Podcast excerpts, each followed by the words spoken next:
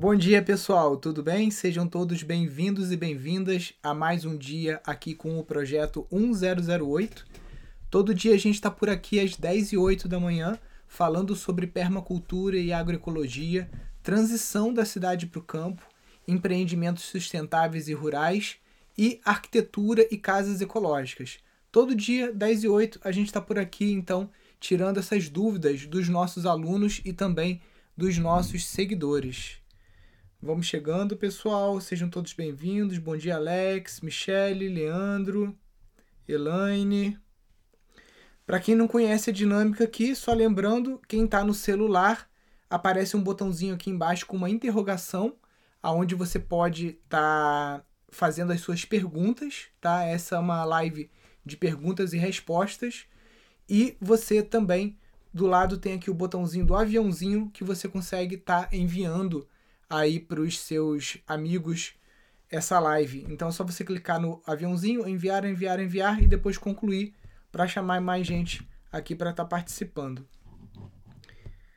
Vamos chegando então. Muito obrigado aí pela presença de todos, galera que segue todo dia aqui, que está todo dia às 10 da manhã com a gente participando aí do nosso encontro.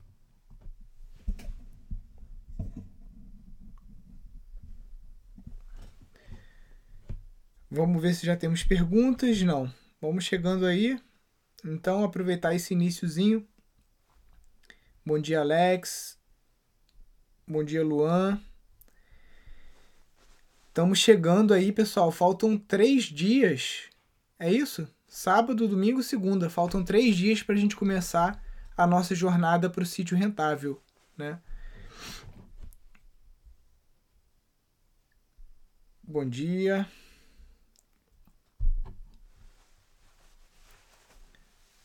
Alexandre Barbosa, primeira vez aqui, seja bem-vindo, Alexandre. Ariane, Daniela.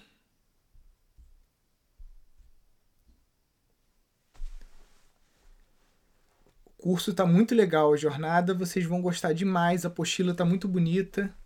Tá tudo muito muito legal, foi muito muita preparação nossa também para esse evento, para que as pessoas que vão participar possam ter o melhor aproveitamento possível dessa nossa jornada, né? A Rose pergunta: Nilson, a curva de nível faz sentido falta num terreno plano? Obrigada. Rose, no terreno plano não faz muito sentido. Sempre vai ter um pequeno desnível, até mesmo no que a gente chama de terreno plano, né? E aí você tem que observar o caminho da água. E é, no terreno plano, essa água praticamente ela não ganha velocidade. Mas você vai ver que existem pontos de maior infiltração, alguns locais que ela faz caminho. E aí o manejo que você tem que fazer é esse para evitar erosão e também fazer um melhor aproveitamento desses pontos chaves e da linha chave do seu terreno.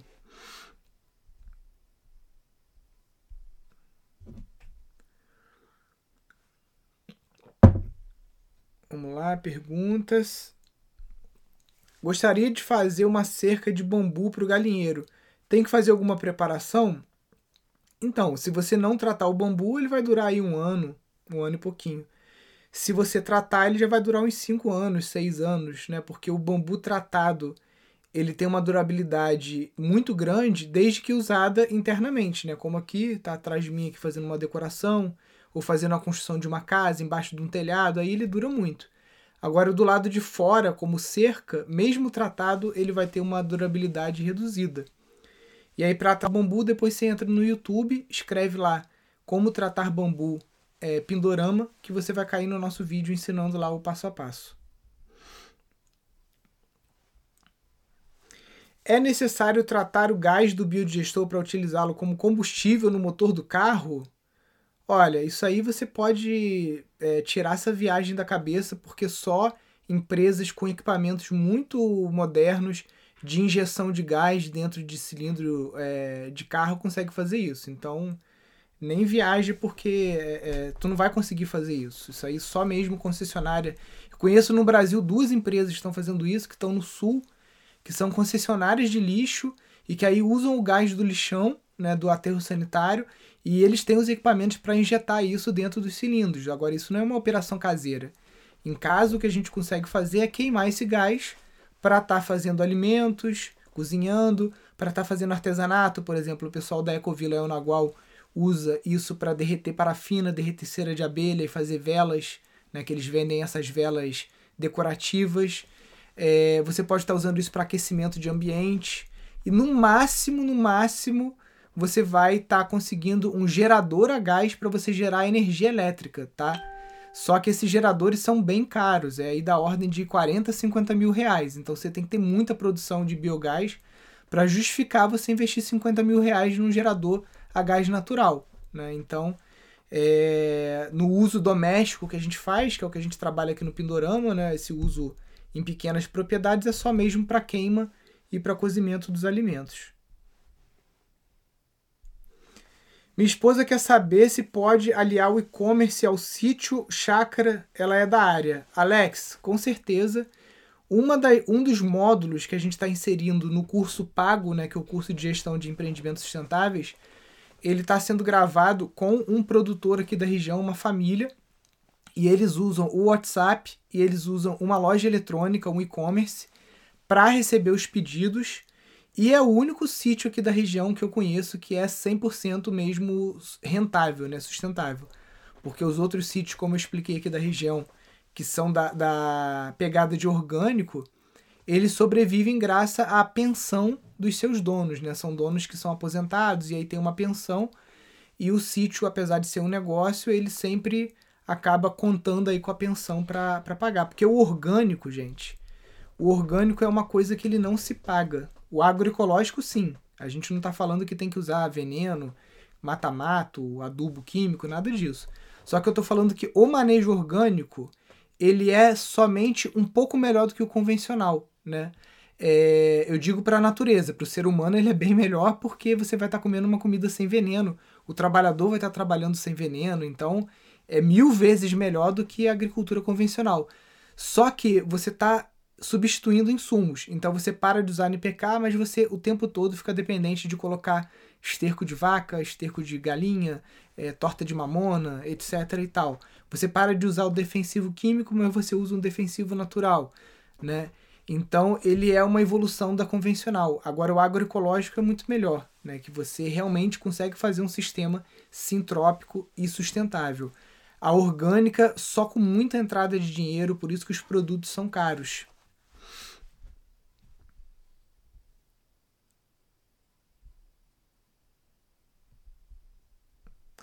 Tem algum curso que fale de terroir de alimentos? Assisti um programa de culinária que falou sobre isso. Não, no nosso curso a gente não aborda esse assunto. Vamos lá. Tem um terreno em Caraguatatuba de 330 metros em meio a montanhas. Consigo ser autossustentável? 330 metros quadrados é praticamente impossível você ser autossuficiente, né? Você pode ter uma casa dentro desse terreno que ela produz energia, biogás, que ela recicle a água. Então você tem uma soberania de energia, você tem uma soberania de água. Agora, soberania alimentar 100% em 300 metros quadrados, eu estaria mentindo se eu falasse com você que você vai conseguir. Não vai. Você vai depender de outras áreas ou de outros terrenos. Vamos lá. A Marli, foi demais a live de ontem às 18 horas. Muito legal, né, gente? Para quem não assistiu é, a live de ontem, é só entrar às 18 horas.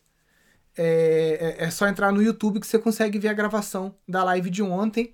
Não só a gravação da live de ontem, mas outras também. Vocês estão ao vivo no YouTube? Não, a gente está só aqui no Instagram. YouTube a gente estava ontem. Vamos lá. Bom dia, aqui é o Ednei. No seu biodigestor, o encanamento do vaso sanitário está conectado direto?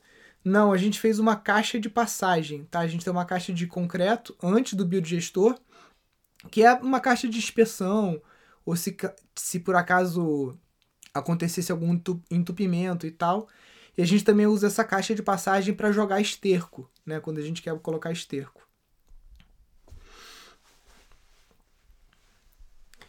Tenho um terreno de 20 mil metros e gostaria de fazer um condomínio ecológico. Como fazer a divisão? Então, 20 mil metros, se você paga ITR, porque 20 mil metros é a fração mínima rural, tá? É, então, eu acredito que o teu terreno de 20 mil metros seja um terreno rural e que você pague ITR e não IPTU, tá? Se você for fazer um loteamento, aí você vai ter que transformar em terreno urbano, vai ter que fazer arruamento, vai ter que fazer toda uma obra de infraestrutura que muitas vezes é muito cara, tá?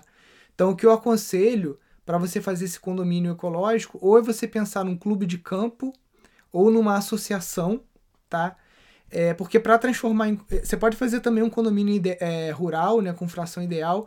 Isso tudo a gente tem lá no curso, no, no curso pago. Desmembramento, eu só recomendo se for uma área que é próxima à cidade, que você acha que tem essa valorização, né, para você estar tá fazendo esse loteamento, porque é um empreendimento que tem um valor, é, você vai ter que gastar adiantado, né, com loteamento. Enquanto que os outros métodos que eu estou falando aqui para você, você tem um risco financeiro menor.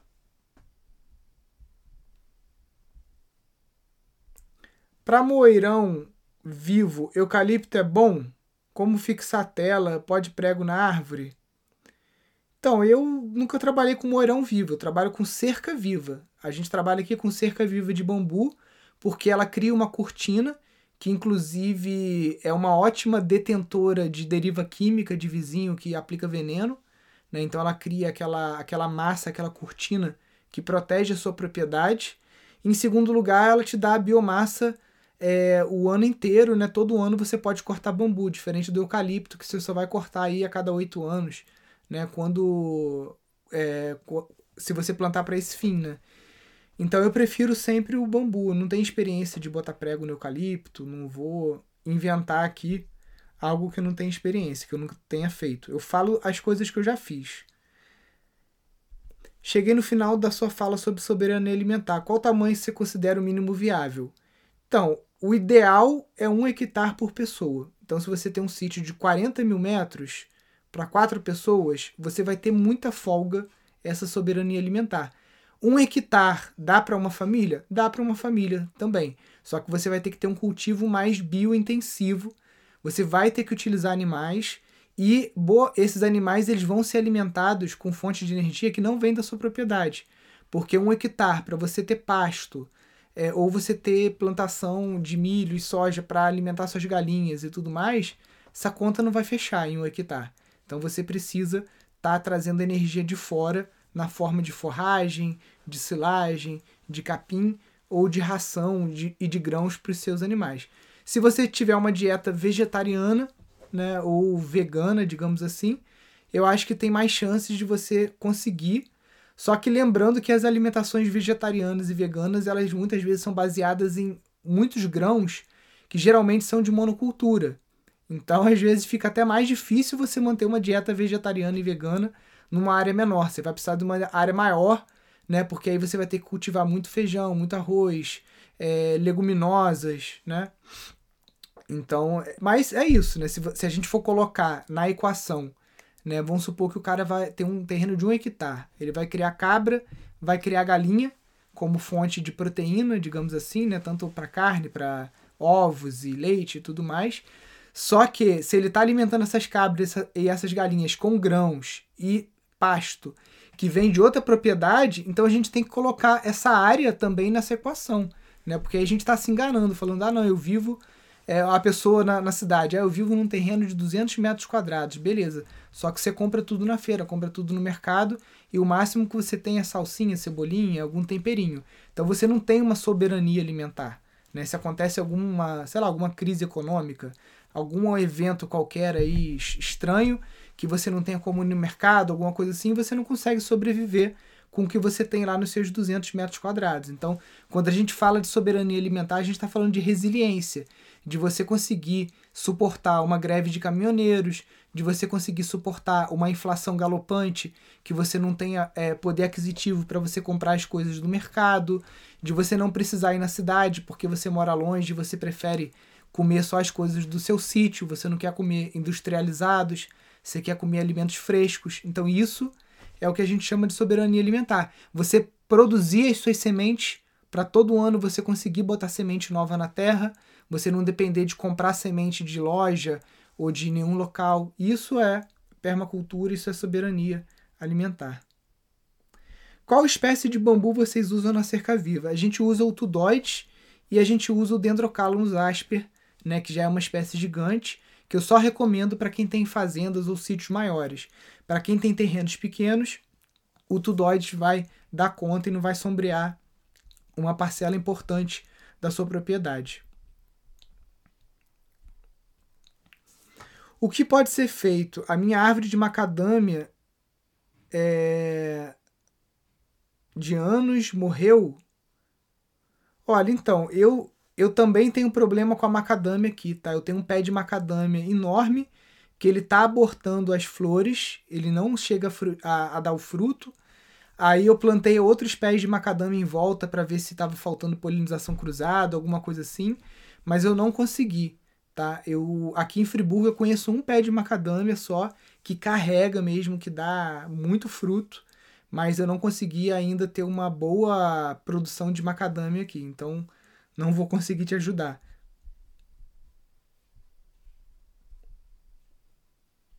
Bom dia, gostaria de gerar energia com a roda d'água. Tenho a roda d'água constante. Então, Gustavo, a, uma das formas mais baratas de gerar energia é com água muito mais do que eólica, muito mais do que a solar, tá? Então você pode estar é, tá buscando aqui no site da Alterima, por exemplo, alterima.com.br.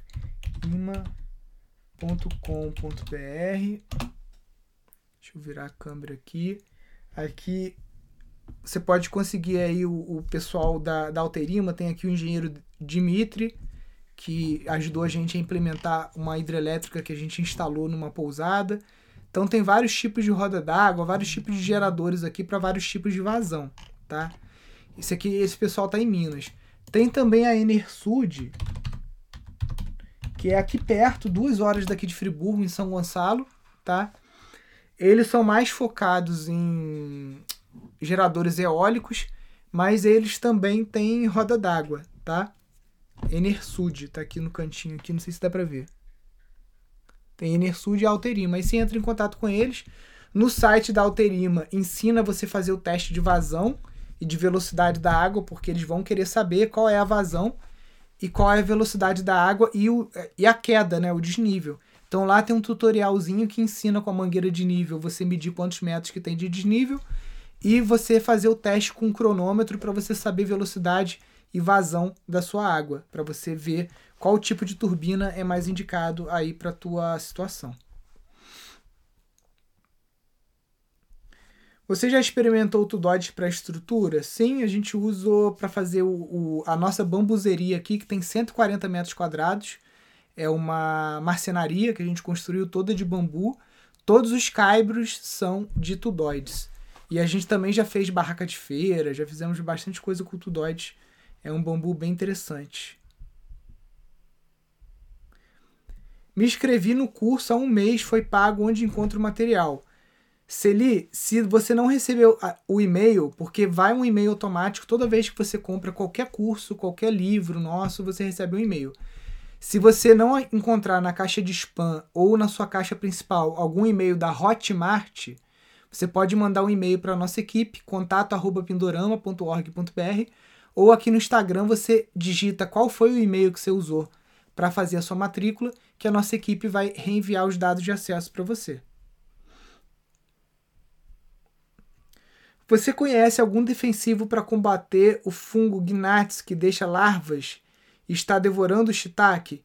Então, geralmente o shiitake quando dá essa larva é porque a sua área de frutificação não está protegida o suficiente. O ideal é você fazer uma gaiola com tela de mosquiteiro, sombrite, para você colocar o, as toras ou os blocos que estão na fase de frutificação.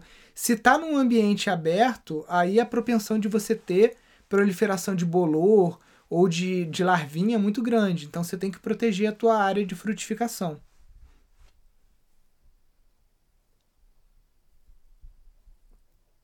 Lá. Como faço para entrar em contato com a sua equipe? Já falei. Beleza, vamos lá. Outra pergunta. Não tenho infraestrutura lá.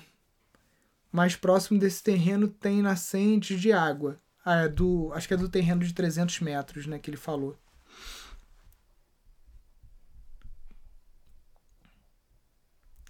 É possível gerar energia com biodigestor? Eu acabei de responder um pouco antes. Sim, através do biogás ou de caldeira também, né? Se você tiver uma caldeira, você ferver essa água e você. É... Como eram as locomotivas antigamente, né? Você consegue acoplar isso num motor gerador, tá? E aí você pode, inclusive, pré-aquecer a água com aquecedor solar. Depois você leva ela para o ponto de ebulição com a, o uso do biogás. E aí é aquele sistema antigo. Você pode estar pensando também no motor Stirling, né? Aí a gente já está falando papo de professor Pardal. Mas o esquema comercial que existe é um motogerador a gás que você pode estar utilizando, mas geralmente são muito caros. Só vale a pena para quem tem muita produção de esterco. Rosana, bom dia, Rosana. Sobre o edital do Pindorama, eu posso inscrever mais de um projeto? Pode sim, Rosana, não tem problema não. Você pode estar inscrevendo mais de um projeto lá, é só colocar que é outra área e tudo mais, outros empreendedores, não tem problema. Vamos lá.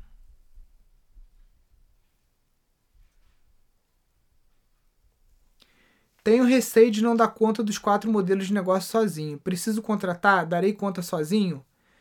Gabriel, então, eu aqui no sítio, como eu falei, né, num retiro por exemplo, que a gente faz aqui no Réveillon, é, muitas vezes já ficou eu e minha esposa na cozinha antes da gente ter filhos, né? Agora tá foda porque com duas crianças já fica complicado.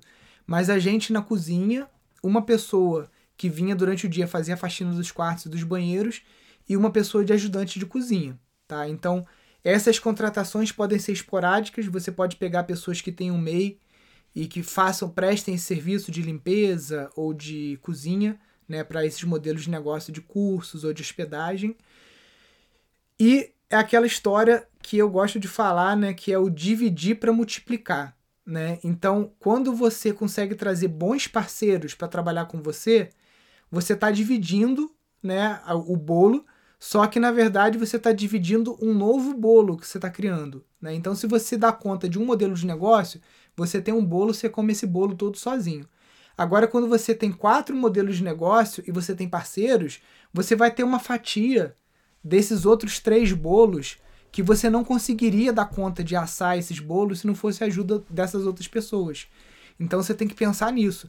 É melhor você ter 100% de um bolo só ou você ter 100% de um bolo e 50% de outros três bolos, ou 25% de outros três bolos, né? Então a gente tem que ter essa visão assim também de economia colaborativa, economia circular, né? E a gente, tá a gente já gravou, na verdade, um módulo com advogado só sobre contratos. Esse módulo está sendo editado ainda, para dar também é, essa, esse embasamento né, de como que você fará essas parcerias. Por exemplo, se você quer fazer uma agrofloresta para produção, você pode ter um meieiro, né? É um contrato que você entra no Google agora, você baixa um contrato de meieiro.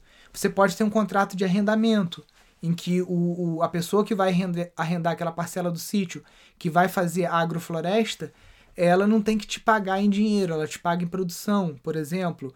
E você vai trabalhar o e-commerce para ela, vai trabalhar a logística. Então tem vários tipos de parceria que você pode fazer. É, dependendo dos quatro modelos de negócio que você aplicar no teu sítio, dá conta você com a tua esposa, não sei se você é casado, ou você e mais um parceiro, tá? E aí você vai ter que contratar esporadicamente. Por exemplo, você fechou duas visitas escolares nessa semana. Você vai contratar duas, três pessoas de monitor, né? Uma para cozinha, outra para te ajudar na monitoria, naquele dia que você está recebendo a escola. Depois disso, acabou. É uma, é uma diária que você paga para um prestador de serviço. Você não precisa ter uma mão de obra ali contratada todo dia com você. Né? Isso é um dos ralos de dinheiro que, que acontece. Quando o sítio é muito grande, aí muitas vezes você não consegue fugir de ter ali uma pessoa, um colono, um caseiro, alguma pessoa que entende né, para estar tá te ajudando ali. E é, você vai orientando o trabalho, né? Mas aí é o que a gente fala do sítio rentável, é o sítio conseguir gerar o recurso suficiente para manter a sua família, para te dar uma reserva de dinheiro, né? Porque não adianta só a gente pagar a conta, a gente tem que conseguir é, fazer uma reserva de emergência e a gente também tem que conseguir guardar dinheiro para reinvestir no negócio, né? Uma, uma reserva de oportunidade, que a gente chama, por exemplo. É, vamos supor que você consiga gerar 10 mil reais por mês com o teu sítio e a tua despesa é de 5 mil. Então, R$ 2.500 você vai guardando para uma reserva de emergência, que é você, é, você vai construir essa reserva até você ter seis meses das suas despesas pagas, ou seja, 30 mil reais. Né? É, e você teria também uma reserva de oportunidade, que é um dinheiro que você está lá livre em caixa, por exemplo. Um vizinho está vendendo um trator barato, ou surgiu uma oportunidade de você comprar umas mudas, ou de você fazer um curso, né? Então, quando eu falo de sítio rentável, não é um sítio só que empata. É um sítio que, além de empatar, ele te gera um excedente para você construir uma reserva de emergência, uma reserva de oportunidade, tá? E aí, para você fazer isso, muitas vezes você vai ter que começar um pouco mais sozinho, trabalhando mais horas por dia, tá? E é, com o evoluir do, do, do teu modelo de negócio, do teu plano de negócios, você vai conseguindo buscar parceiros, vai conseguindo ganhar a confiança de delegar, né? Porque eu, por exemplo, sou uma pessoa muito centralizadora. Eu demorei muito para conseguir me trabalhar, para eu conseguir confiar e delegar o trabalho para as pessoas. Eu, eu fazia tudo aqui no sítio, eu que roçava, eu que inoculava histórias de shiitake, eu que fazia massa de reboco, porque eu não confiava que as pessoas iam fazer tão bem quanto eu faço. E aí depois eu fui conseguindo treinar e melhorar também a minha capacidade de, de, de ensinar, né? E com isso eu fui conseguindo treinar as pessoas que me, me ajudam aqui e tudo mais. Então hoje eu já consigo delegar mais, né? Então, é, é, uma, é um caminho, né? Quando você começa um negócio no sítio, a gente está falando de um negócio de médio para longo prazo. Quem está pensando em ir para o sítio achando que é um negócio de curto prazo, isso não existe, né? É uma coisa que você vai começar ali. Uma agrofloresta vai demorar 12 anos para chegar num ponto clímax, para tu cortar madeira, você ter ali uma, uma, uma poupança verde, né? Então, é lógico, a gente começa a ganhar dinheiro já no primeiro mês, né? Quando você está num sítio. Só que é, uma, é um gráfico que ele vai crescendo ao longo do tempo. Né? Você não vai porrar ali no primeiro mês, obviamente. Até você aprender, você conseguir entender quais os modelos de negócio melhor para a tua região, melhor para você, isso tem um tempo de aprendizado.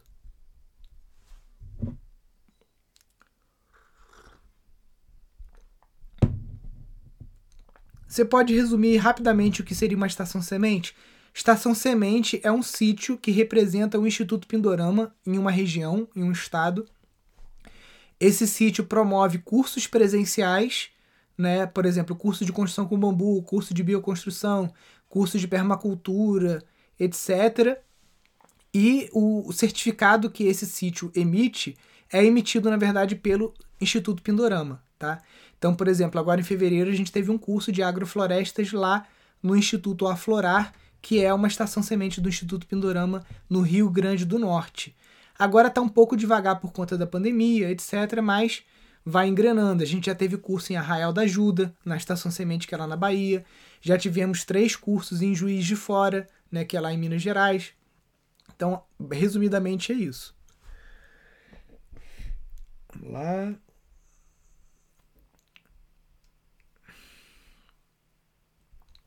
Posso fazer meia parede com a técnica de taipa de pilão em assoalho de madeira? Pode sim, porque a meia parede ela vai ficar muito leve, né?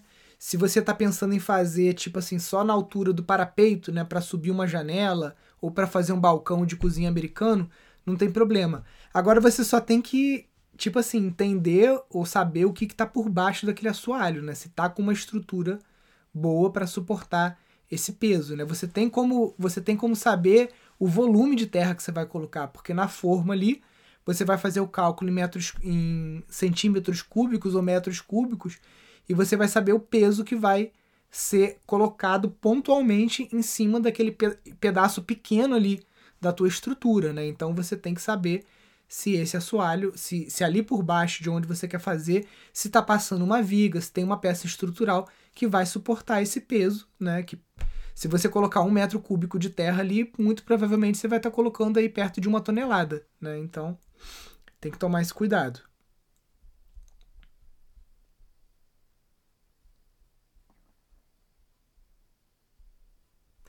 Você usa internet rural? Qual o melhor meio para obtenção de uma velocidade boa? Então, muitos anos aqui eu usei o 3G, que a gente compra uma. Deixa eu botar aqui no Mercado Livre aqui, vou te mostrar.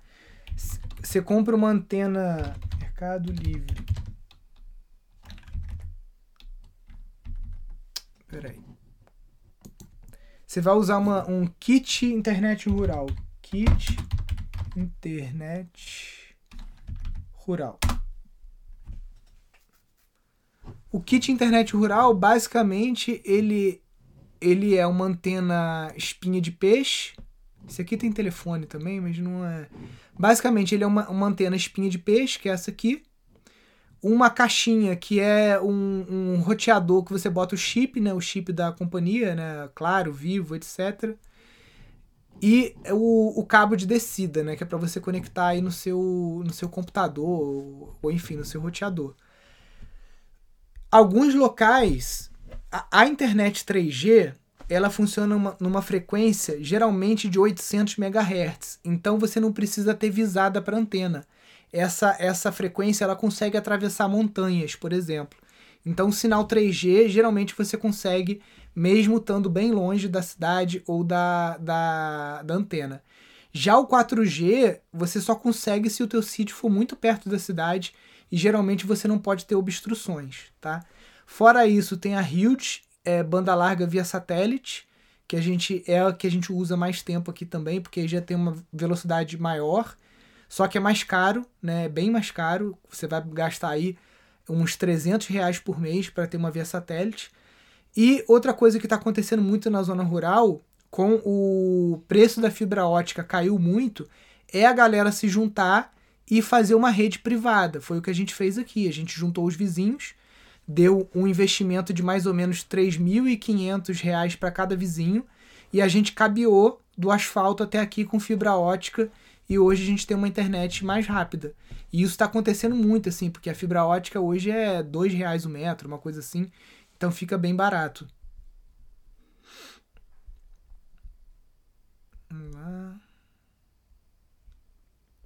Sou estudante de engenharia ambiental e estou fazendo voluntariados. Vocês estão recebendo voluntários? Pergunta a Annelise Piccolo.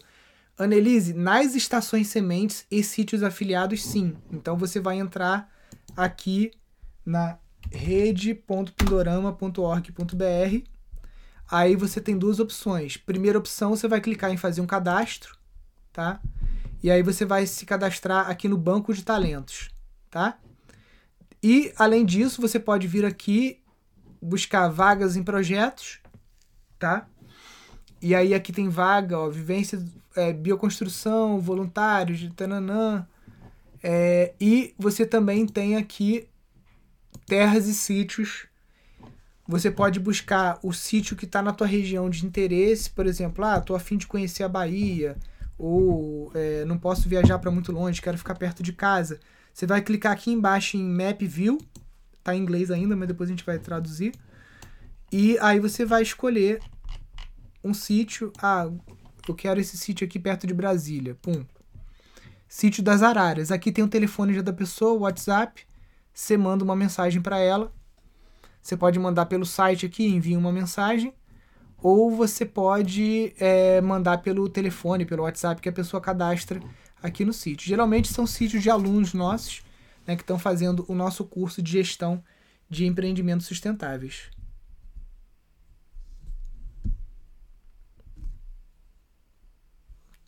Vamos lá.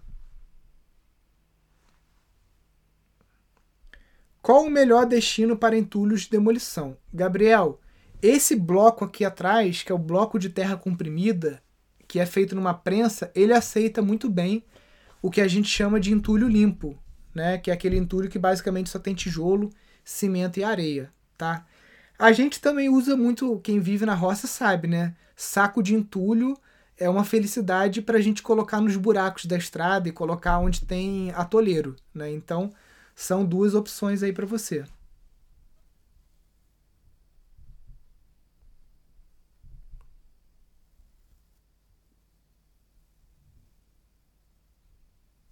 Vamos lá.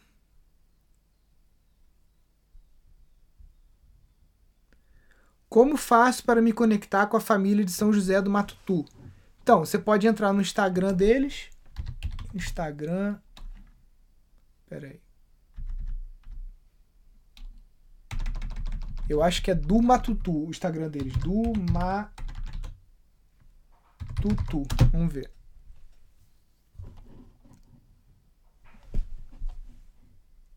Não, eu escrevi errado aqui. Esse aqui é o Instagram deles, tá? Do Matutu. Tem o telefone para contato e tudo aqui. E você também encontra na rede Pindorama aqui, clicando em terras e sítios. Ele já vai mostrar primeiro as estações sementes, né? O pessoal lá, o, a, a Luísa e o Leandro são estação semente. Você vai clicar aqui, ó, do Matutu. E aqui tem as fotos, tem aqui os dados para você entrar em contato.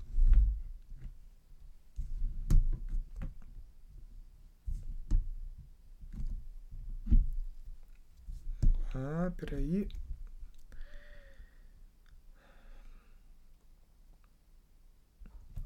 Com 10 mil consigo construir uma casa de taipa de pilão de que tamanho? Juliana, basicamente o gasto maior que você vai ter é forma, fundação e telhado. Eu acho que 10 mil reais você vai conseguir construir uma tiny housezinha pequena, tá? Você não vai conseguir muito. Bota aí 9 metros quadrados, né? 3 por 3. Sendo bem assim. É... Realista. Porque o problema da taipa de pilão é a forma. Não vale a pena, se você tem pouco dinheiro, você pensar na taipa de pilão. Porque você vai empatar aí. Desses 10 mil, você vai empatar 4 mil, sei lá, 3 mil para fazer a forma para você fazer uma coisa pequena, então melhor você fazer é, de pau a pique ou de outra técnica. A taipa de pilão vale a pena ou quando você vai fazer uma casa grande ou quando você vai fazer várias casinhas, porque aí você monta uma forma e aquela forma ela vai se pagar, vai ter o seu custo diluído, porque você vai fazer ou vários cômodos ou você vai fazer vários chalés. Agora para você fazer um chalézinho pequenininho, taipa de pilão, não, não vale a pena. Vale a pena você fazer de brincadeira uma meia paredinha, que aí você faz uma forma de tábua, assim, bem simples. Mas eu iria para outra técnica, eu iria para o Adobe ou para a taipa de pilão.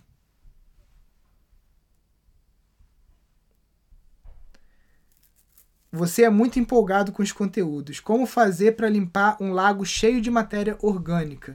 José Antônio, então, é, isso aí é um problema que acontece mesmo nos lagos, né? Chama de eutrofização.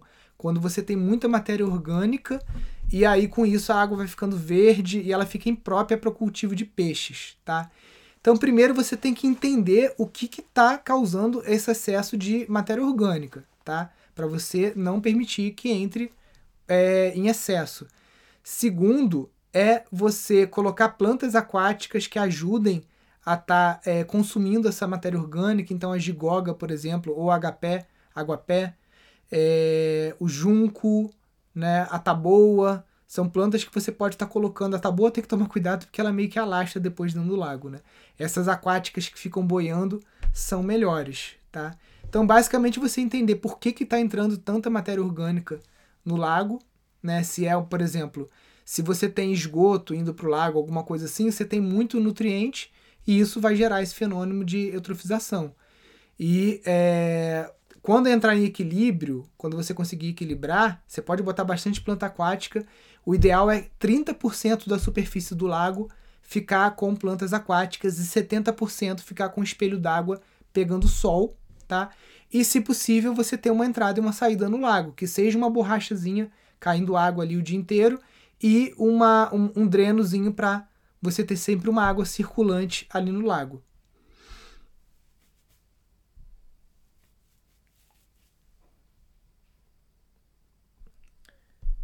A Ana pergunta se com o curso pago consigo aprender a fazer uma ecovila em Portugal, onde mora. Consegue sim, Ana. A gente tem um curso de design de ecovilas e a gente tem um curso de gestão de empreendimentos sustentáveis. O curso de gestão ele tem tudo que o design de Ecovilas tem e é mais completo. Então, eu apostaria para você que está em Portugal, eu acho que o curso vai sair para você em torno de 200 e poucos euros ou 300 euros, não é tão caro.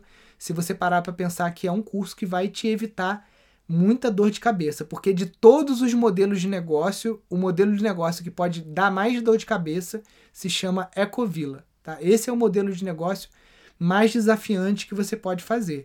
Então você tem que investir muito na tua educação para você não ter problemas com é, esse desenvolvimento desse empreendimento.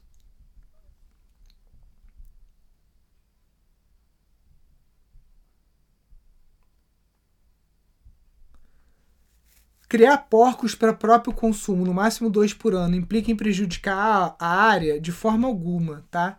O porco ele é o que tem o esterco com mais potencial de geração de gás. O que, o que causa é, a contaminação né, em criação de porcos, contaminação de solo, é você lavar o curral e deixar aquele, é, aquele esterco e aquela água suja e contaminando o solo e aquilo vai minando e contamina o seu lençol freático. Então, se você destinar esse dejeto do porco para um biodigestor, pode ser um biodigestor até de plástico, tá? É, você vai ter uma produção muito boa de biogás e você consegue ter aí a sua carne para consumo próprio sem estar tá causando nenhum dano aí pro, pro teu ambiente, pro teu lençol freático.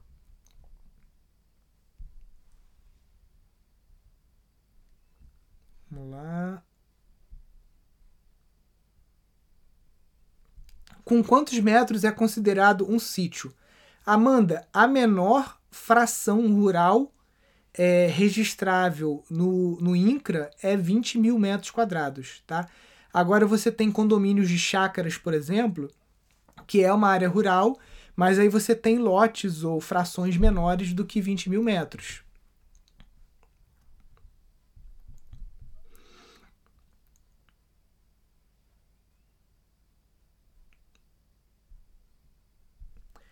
Extrativismo. No curso de gestão, algum modelo semelhante de formação para coletar e armazenar sementes?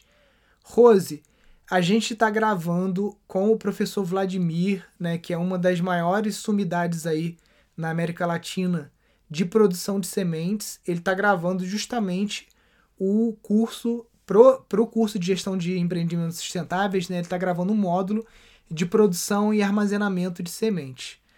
É, e para extrativismo, a gente está pensando em gravar sobre o manejo do açaí, né, do açaí Jussara, que é o açaí de Mata Atlântica. Mas ainda não localizamos professor, a gente ainda está só com a vontade de fazer isso. Mas o de semente, extrativismo, produção de sementes, isso sim. Lá.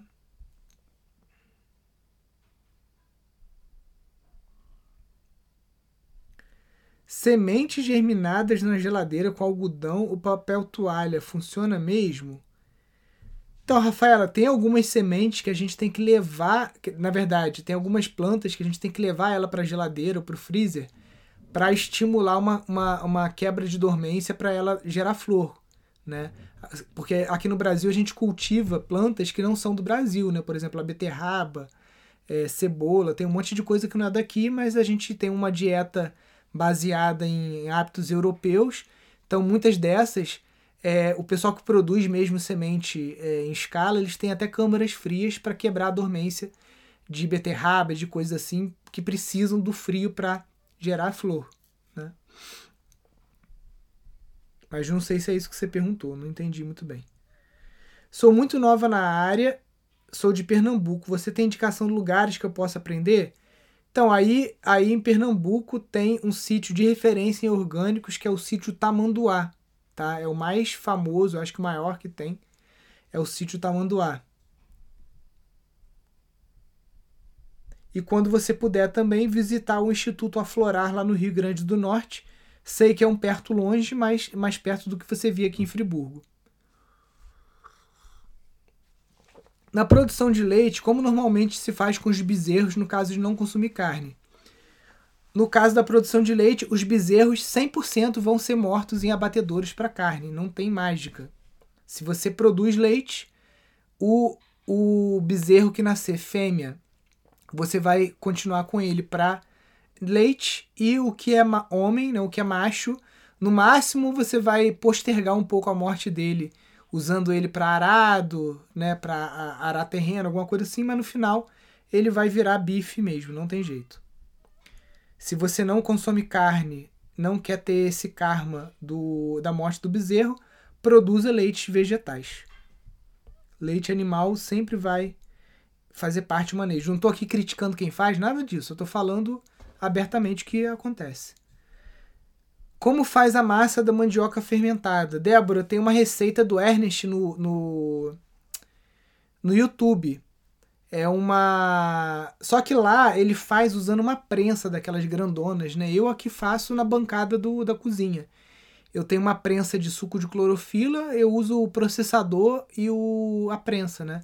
Eu processo a mandioca naquela, naquele, aquele disco que tem que é um ralador, né? Então ralo ela, aí eu coloco na prensa, né? Aí a água branca que sai eu deixo decantar para fazer o polvilho fermentado e a polpa que sai eu soco ela dentro de um pote né, de maionese já esterilizado e deixo fermentar por duas semanas. É a puba seca que a gente chama. Excelente para fazer farofa, para fazer tapioca, para fazer crepioca e um excelente produto para você estar tá vendendo também no teu sítio rentável.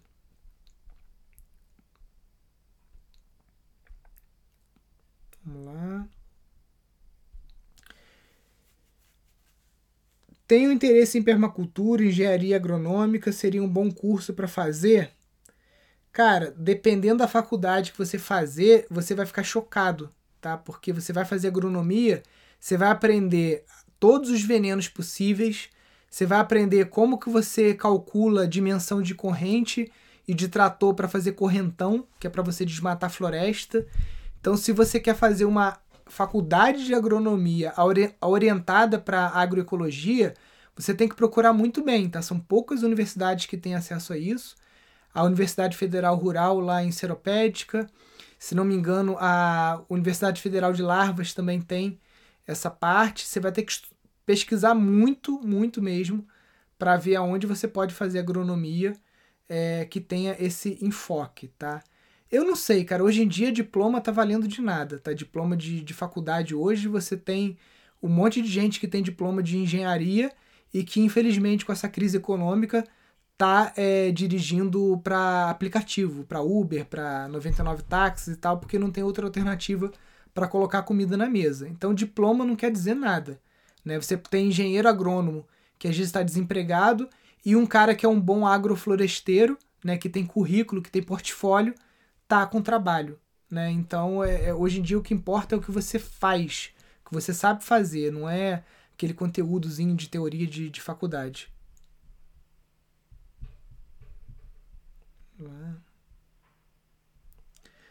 Vou fazer meu primeiro SGA. SGA, para quem não é aluno, é Situação Geradora de Aprendizagem, do curso de Modelos Sustentáveis. Tem alguma dica? Então, a dica é você vai começar o teu SGA 1, mas ele vai ser a tua versão 1.0. Porque a versão 2, você vai revisitar esse desenho que você está fazendo do croquis do sítio quando você chegar lá no módulo de modelagem de negócio e você fizer o Canvas. Porque o Canvas ele vai dizer os modelos de negócio que você vai fazer no sítio e aí você vai ter que voltar lá no teu croquis né, do sítio para você colocar os novos elementos que o teu plano de negócio vai determinar lá que você tem que fazer. Por exemplo, se você vai ter uma agroindústria, no teu croquis lá você vai ter que desenhar a planta da sua agroindústria. Agroindústria, quando a gente fala, é uma cozinha, tá, gente? É bem. Não é uma coisa grande, não.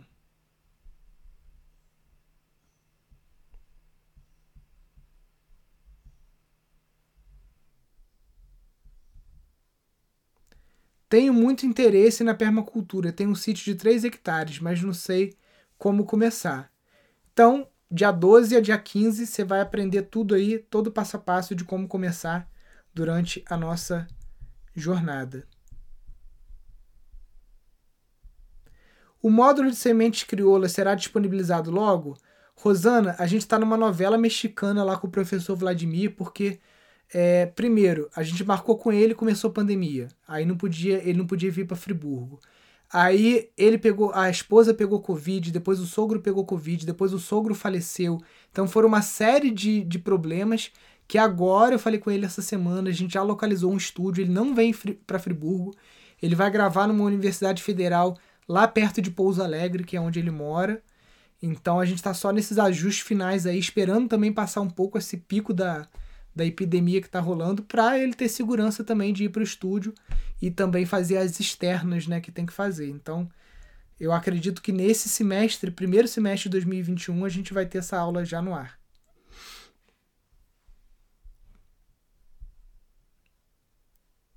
Lá.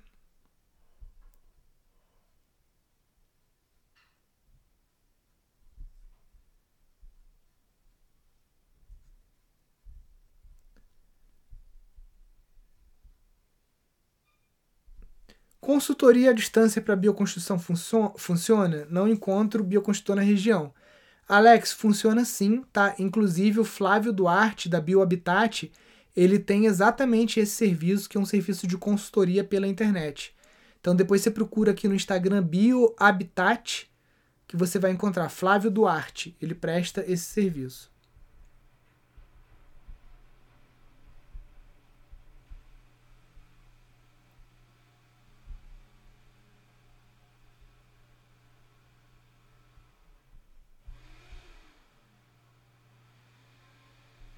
Eu quero saber como produzir o biogás.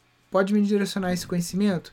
Então, Silvano, a gente faz isso utilizando uma, um biodigestor, tá?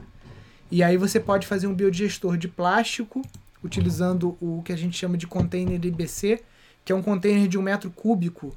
É, o pessoal usa para transportar álcool, produtos alimentícios, e também você pode utilizar o biodigestor de alvenaria, Deixa eu ver se tem aqui.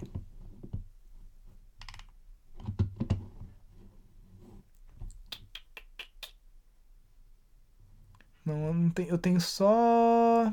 Acho que o desenho. As fotos eu tá no outro computador. Mas é um build gestor que você precisa. Eu vou te mostrar aqui agora como que é. Peraí. Pá.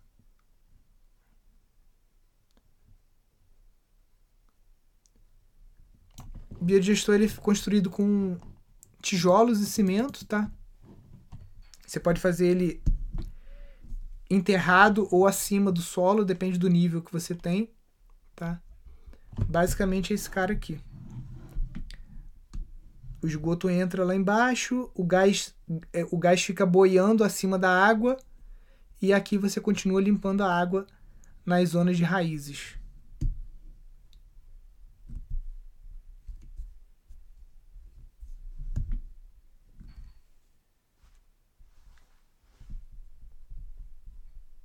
Vamos lá.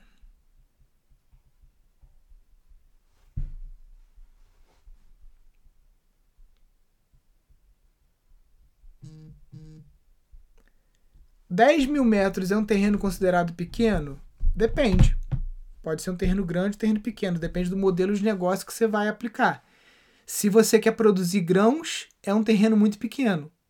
Se você quer ter uma agrofloresta e você quer trabalhar com serviços também, não só produtos, é um terreno que está num tamanho muito bom.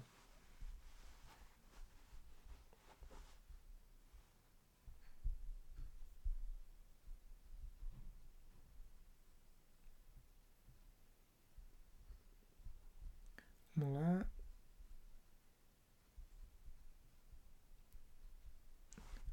Deixa eu ver as perguntas.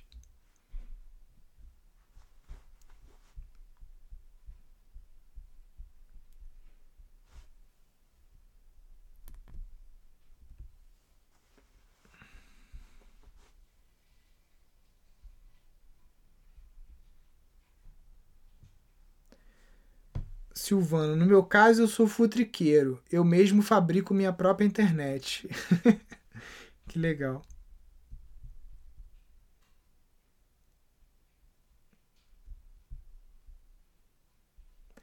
Bom dia, onde encontrar é, sementes de adubação verde? Geralmente você encontra nas feiras orgânicas, então se você for numa feira da sua cidade conversar com os agricultores, pode ser que você encontre. Você também encontra na Embrapa e é, alguns sites também vendem essas sementes pela internet. Então você pode também estar tá comprando pela internet porque não precisa de muita quantidade.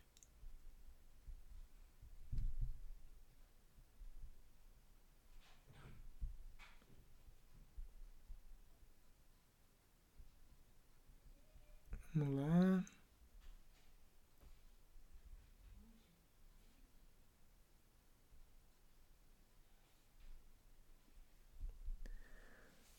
Como tratar bambu de torcer, a medida e quantidade de materiais que são usados? Paulo, você vai digitar no Google como tratar bambu, Pindorama, como tratar bambu, Globo Rural. Você vai assistir aí que tem uns três ou quatro vídeos ensinando diversas formas de tratar bambu.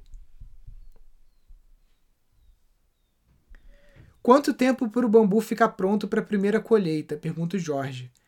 Se você plantar eucalipto e plantar bambu, os dois vão levar oito anos para você ter a primeira colheita. Aí você cortou o eucalipto todo, vai levar mais oito anos para você cortar de novo. O bambu você cortou depois de oito anos.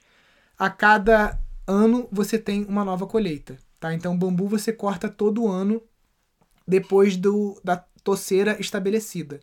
Então a toceira leva oito anos para se estabelecer. Depois disso, anualmente você tem corte, diferente da madeira. Né? O bambu é muito mais vantajoso porque ele produz o dobro de biomassa e você tem corte anual. Né? Enquanto que a madeira você corta uma vez, tem que esperar mais oito anos de novo para cortar.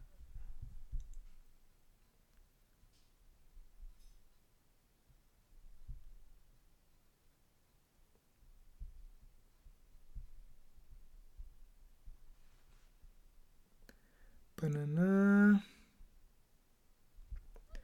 Consigo montar o sisteminha Embrapa sem usar ração industrializada? Não. Peixe dentro de caixa d'água é um sistema que a gente não é, não advoca a favor, né? O, o, a gente vai mostrar durante o curso de gestão uma forma alternativa de você ter aí o peixe e tudo mais, mas sem utilizar essa forma aí de caixa d'água, ração transgênica, essa coisa toda que o pessoal acha que é a última é, biscoito do pacote, né? Lá.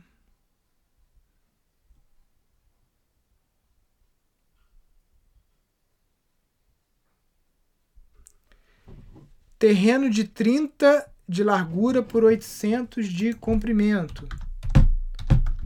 2000, 24 mil metros, tá? É, dá para uma família vegana vi, viver nele? Dá, você vai conseguir bastante coisa, mas é aquilo que eu falei, dependendo de onde você tá, você não consegue tudo, né? Aqui a gente compra, por exemplo, alguns produtos da Bioporã, que são do Cerrado. Então a gente compra farinha de jatobá, compra algumas coisas que aqui em Friburgo eu não tenho, compra algumas oleaginosas, né? Eles têm umas, uns potinhos assim com umas pastas é, vegetais, né? De, de castanha de caju, coisas assim. Então tem coisa que, como vegetarianos aqui, a gente compra. Né? A gente compra castanha de caju, que em Friburgo não tem como. Mas você consegue 24 mil metros, uma boa, boa soberania alimentar.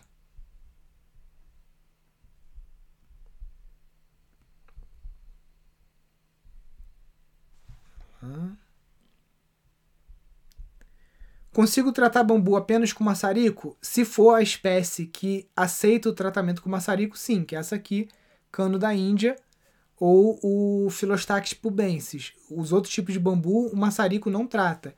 Ele só dá um acabamento estético, mas não é considerado tratamento. Existe curso presencial? Curso presencial só nas estações sementes. Aqui no Instituto Pindorama, na nossa sede, a gente não tá com curso presencial esse ano de 2021. Talvez só ano que vem.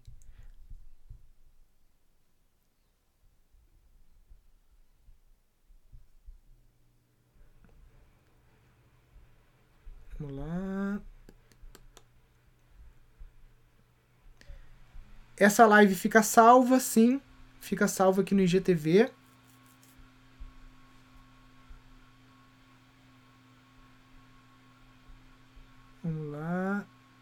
Muita pergunta, gente, tá embaralhando aqui, por isso que eu demoro, às vezes que eu tô tentando achar as que eu não respondi ainda. No sítio da minha mãe, toda frutífera que planta não cresce. Toda vez que eu vou lá, as frutíferas estão. Peraí. Encroadas. O que você indica?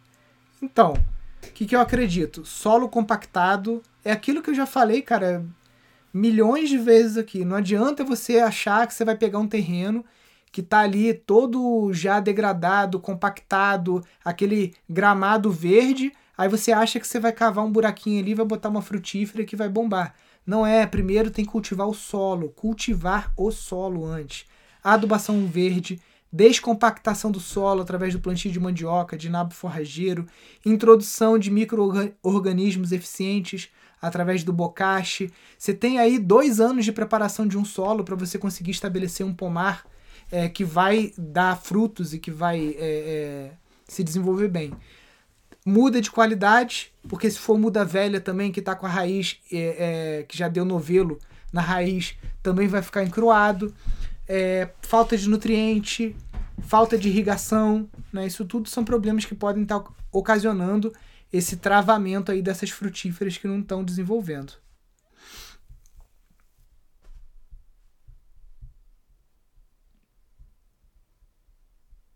Vamos lá.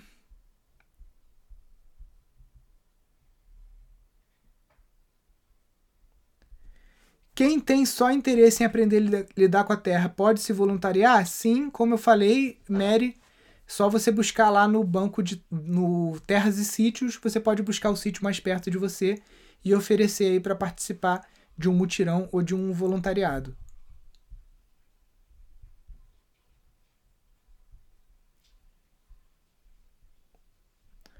Vamos lá.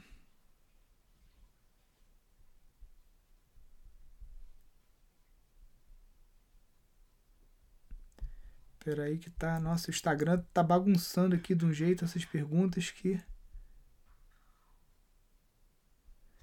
Técnica de produção em 2 hectares em aclive. Então, aclive, curva de nível, sistema agroflorestal. Não tem como escapar muito disso.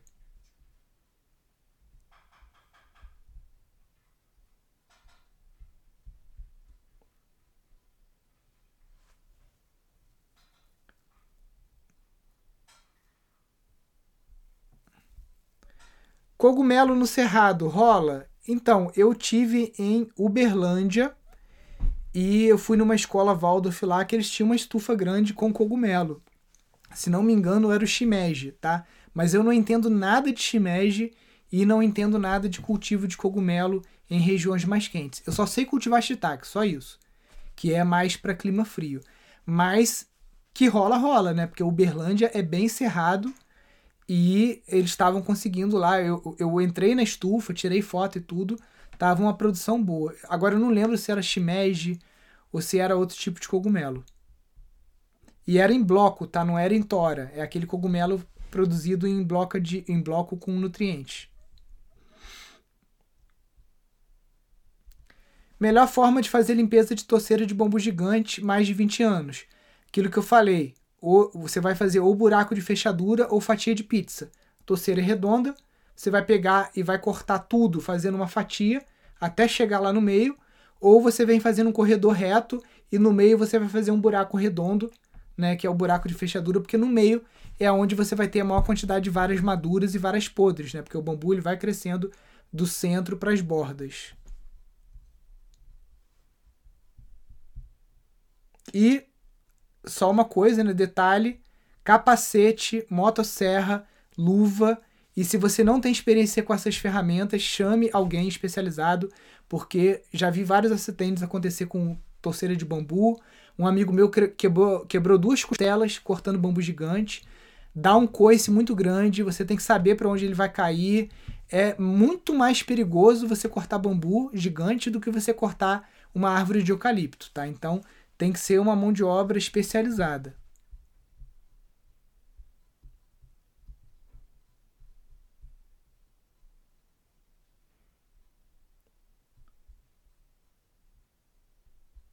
Vamos lá, já respondi. Como se dá a legalização de um imóvel de bioconstrução junto à prefeitura? Da mesma forma que um imóvel normal. Não tem nenhum problema. A gente tem casos de alunos e casos de professores nossos que já fizeram casas, legalizaram, ou de taipa de pilão, ou de adobe. Você tem que respeitar o código de obras, recuo frontal, recuo lateral, gabarito. E quando você for no, no descritivo, você fala, ah, é um painel de argamassa de solo armado. Você não vai falar que é de pau a pique, né? Senão você tem que usar uma linguagem mais rebuscada para o técnico lá da prefeitura não ficar no teu pé.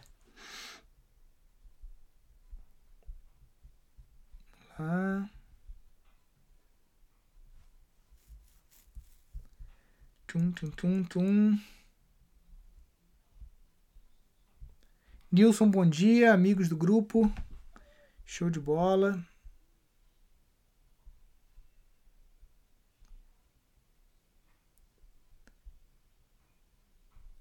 Tem pergunta que eu não estou selecionando aqui porque a gente vai responder durante a jornada e tem coisa que, que não cabe aqui no momento.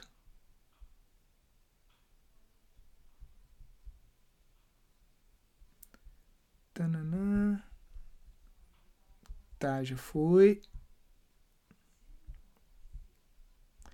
Meu sítio tem 14 por 700. É possível produzir orgânicos? Tenho muitos problemas com formigas. 14 por 700. São 9.800 metros, quase 10 mil metros quadrados.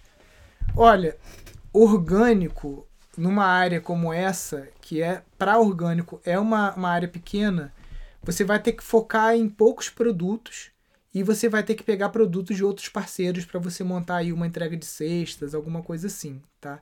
Talvez não seja o pode ser um dos modelos de negócio, mas em terrenos pequenos você tem que pensar que pelo menos dois modelos de negócio são serviços e não produto. Porque produto em área pequena você não consegue fazer muita coisa, a não ser que você é, processe alimentos. Você pegue, por exemplo, banana e você desidrate, faça uma barrinha, alguma coisa assim. Então, durante a jornada você vai entender melhor o que fazer nos terrenos pequenos, tá?